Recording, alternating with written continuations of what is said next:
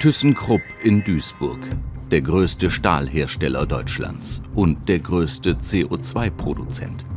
Rund 20 Millionen Tonnen Kohlendioxid pro Jahr, das sind fast drei Prozent des gesamten deutschen CO2-Ausstoßes. Grund dafür die Hochofentechnik. Was wir hier sehen, ist ein Hochofen konventioneller Bauart. Äh, da wird üblicherweise Eisenerz mit Kohle als Gemisch oben zugegeben. Der knapp 100 Meter hohe Ofen wird von oben befüllt wie eine Pfeffermühle. Von unten pustet ein Gebläse heiße Luft und Kohlenstaub ins Innere. Eisen liegt in der Natur nur in oxidierter Form vor. Um reines Eisen zu gewinnen, muss der Sauerstoff abgetrennt werden. Dafür sorgt der Kohlenstoff. Dabei entsteht allerdings CO2. Das Gas steigt nach oben, das Roheisen schmilzt und fließt nach unten. Die Stahlwerker in Duisburg wollen den CO2-Ausstoß reduzieren und langfristig ganz vermeiden. Sie erproben, ob man statt Kohlenstoff Wasserstoff in den Hochofen blasen kann.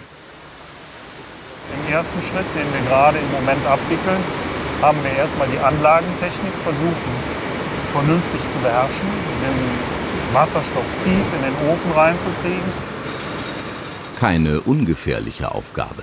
Denn Wasserstoff ist ein Element, das äußerst heftig reagiert und in Verbindung mit Sauerstoff das explosive Knallgas bildet. Alle zwei Stunden lassen die Arbeiter das neu entstandene Roheisen abfließen. Eine Probe geht direkt ins Werkslabor.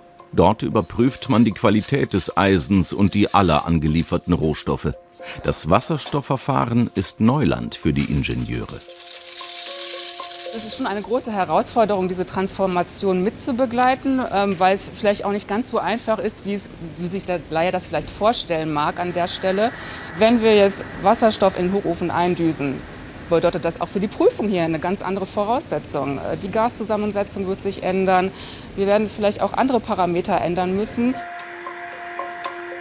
In den Versuchsöfen des Labors können die Ingenieure Testläufe mit unterschiedlichen Zusatzstoffen und Gasen durchführen. Ein Problem ist der enorme Mengenbedarf an Wasserstoff. Diese blauen Flaschen versorgen nur eine einzige von 28 Einspritzdüsen des Hochofens. Aktuell arbeiten wir mit zwei Lkw-Trailern, die im Wechsel hierher kommen, um den Wasserstoff abzuliefern. Und wenn man das alles mal 28 nimmt, dann hätten wir hier einen wahnsinnigen Lkw-Verkehr. Das ist nicht machbar auf Dauer. Und daher legen wir aktuell eine Pipeline. 130 Kilometer weiter südlich sitzt ein Unternehmen, das sich gut mit Pipelines auskennt und gerade in die Produktion von Wasserstoff investiert. Die Shell Rheinland Raffinerie ist die größte Raffinerie Deutschlands. Inmitten der alten Industrieanlagen baut Shell den größten Elektrolyseur der Welt. Hier soll zukünftig mit grünem Strom grüner Wasserstoff erzeugt werden. Corona hat die Bauarbeiten ein bisschen verzögert. Immerhin die benötigten Wasserleitungen sind schon verlegt wenn man jetzt sieht, ja gut, Wasser, das muss aber dahin, das kommt aus dem Kraftwerk, 700 Meter. An vielen Stellen brauchen sie ein Gerüst, sonst kommen sie gar nicht dran. Dann wird die auch in Edelstahl verbaut, die muss begleitbeheizt werden, damit sie nicht einfriert. Das ist alles nichts Neues, ist aber nicht mal so ein Stückchen Leitung. Und weiter geht's. Der Raffineriedirektor hat sich angekündigt, um sich über den Baufortschritt zu informieren. Er plant schon für die fernere Zukunft. Dieses Projekt mit einer Kapazität von 10 Megawatt ist natürlich ein kleiner Beitrag, den wir leisten heute, von dem wir lernen wollen. Wir wollen Technologie marktreif machen, um zu testen, wie man dann auch weiter skalieren kann auf 100 Megawatt oder mehr. Insofern ist es ein enormes Potenzial für uns, wo wir viel von lernen, um die weitere Entwicklung voranzutreiben. Und das macht es gleichzeitig so faszinierend. Langfristig denkt Shell sogar über den Export seines grünen Wasserstoffs nach. Die Duisburger Stahlkocher wären da vermutlich durchaus interessierte Abnehmer, denn auch hier hat man große Zukunftspläne.